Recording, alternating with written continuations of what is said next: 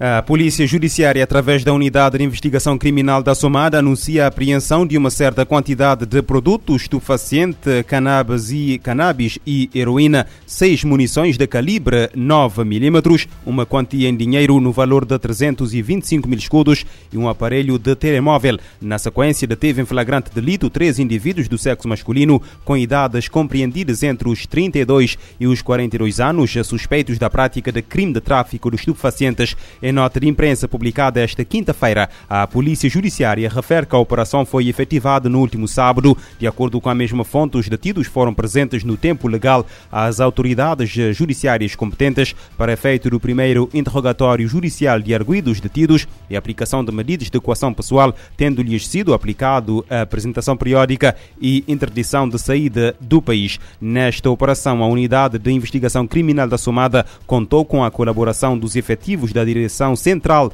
e da Polícia Nacional. O Ministério Público abriu no último ano 141 processos por indícios de crimes cometidos por agentes da autoridade, sobretudo da Polícia Nacional, menos 7,8% face a 2020, de acordo com o relatório anual sobre a situação da Justiça, elaborado pelo Conselho Superior do Ministério Público. Entre o número atual de processos contra agentes da autoridade, 83,7% visam elementos da Polícia Nacional, 8,5% da Polícia Judiciária e 7 7,8% guardas prisionais. O volume de novos processos abertos no último ano sobre alegados crimes cometidos por agentes da autoridade compara com os 153 registrados em 2019-2020, que então representou um aumento de 38% num ano. Este volume processual juntou-se aos 313 que estavam pendentes, transitados do ano judicial 2019-2020. Desse total, segundo o Ministério Público, foram resolvidos 106, pelo que o atual ano judicial começou com 348 casos pendentes. O Ministério Público não tipifica neste relatório o tipo de crimes imputados aos agentes de autoridade. Cabo Verde registrou eh, em 2020 52 novos casos de cancro de mama e 24 mortos. Os dados foram divulgados na quinta-feira pela Coordenadora Nacional do Programa de Prevenção e Rastreio de Cancro, Carla Barbosa. Carla Barbosa fez estas declarações à imprensa à margem do seminário sobre a prevenção do cancro da mama, promovido pelo INSP em parceria com a Direção Nacional de Saúde, Programa de Prevenção e Controlo de Doenças Oncológicas e outras entidades a decorrer este uh, que decorreu na quinta-feira na capital do país. A coordenadora sublinha que, para mitigar o problema, o país tem apostado em ações que vão desde a promoção da saúde, prevenção, detecção precoce, melhoria da abordagem do diagnóstico e tratamento do cancro da mama, incluindo cuidados paliativos, bem como o registro oncológico e de investigação, com apoio de diversos parceiros internos e externos. O objetivo é reduzir a mortalidade global uh, por cancro da mama em 2,5 0,5% por ano.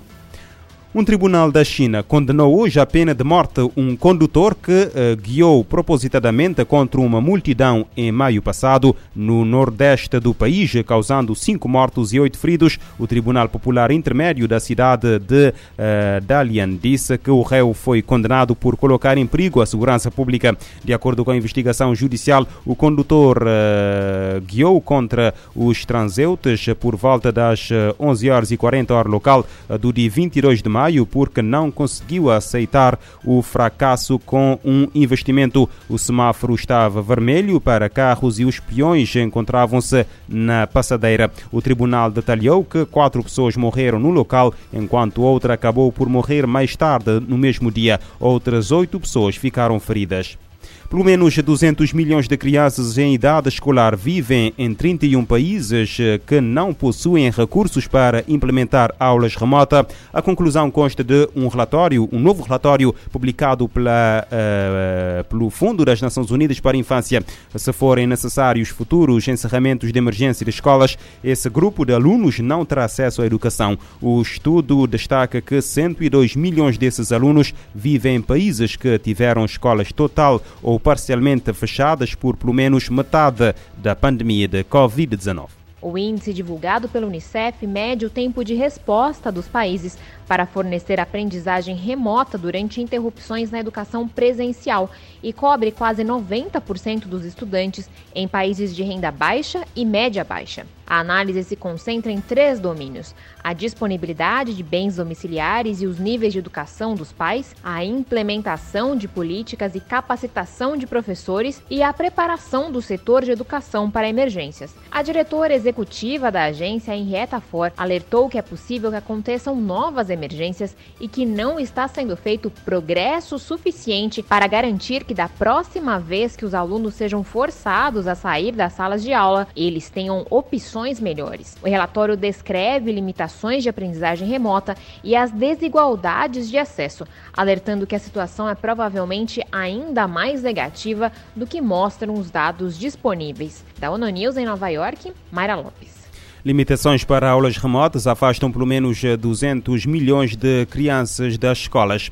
Um total de 178 migrantes de origem subsaariana e uh, magrebina a bordo de quatro embarcações precárias foi resgatado durante a noite pelas autoridades espanholas ao largo das Canárias. Elementos da Guarda Civil e do Serviço de Salvamento Marítimo transportaram os, as 178 pessoas, entre as quais 18 mulheres e 6 menores de idade, para o porto de Lazarote. De acordo com um porta-voz do Serviço de Salvamento Marítimo, um dos grupos tinha zarpado uh, de uh, Tarfaia, Marrocos, e foi localizado a bordo uh, do, de, em uma embarcação precária a 75 quilómetros a sudeste de Arrecife. Nos meios de socorro estiveram envolvidos meios aéreos. Segundo o Serviço de Emergência, os 178 ocupantes das quatro embarcações não apresentavam preocupações no que diz respeito ao estado de saúde depois de terem sido examinados por, eh, por elementos da Cruz Vermelha.